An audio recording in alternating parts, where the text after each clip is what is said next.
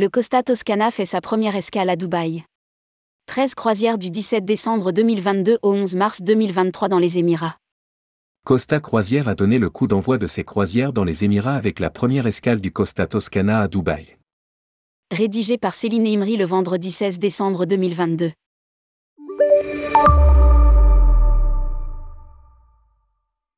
Le Costa Toscana entré en service en mars dernier a fait pour la première fois escale au Dubai Harbour Cruise Terminal, le terminal de croisière inauguré par le groupe Costa en décembre 2021.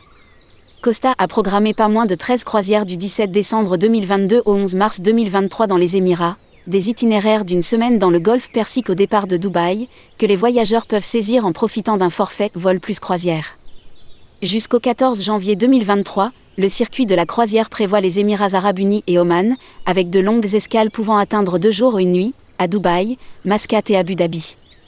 Lors de la croisière de la Saint-Sylvestre, l'escale de nuit ne se fera qu'à Dubaï. Du 14 janvier au 11 mars, le Qatar sera de retour parmi les destinations visitées par le navire, qui incluront ainsi Dubaï, Doha, Muscat et Abu Dhabi. La compagnie propose également aux Émirats et à Oman ses croisières, cruise et golf.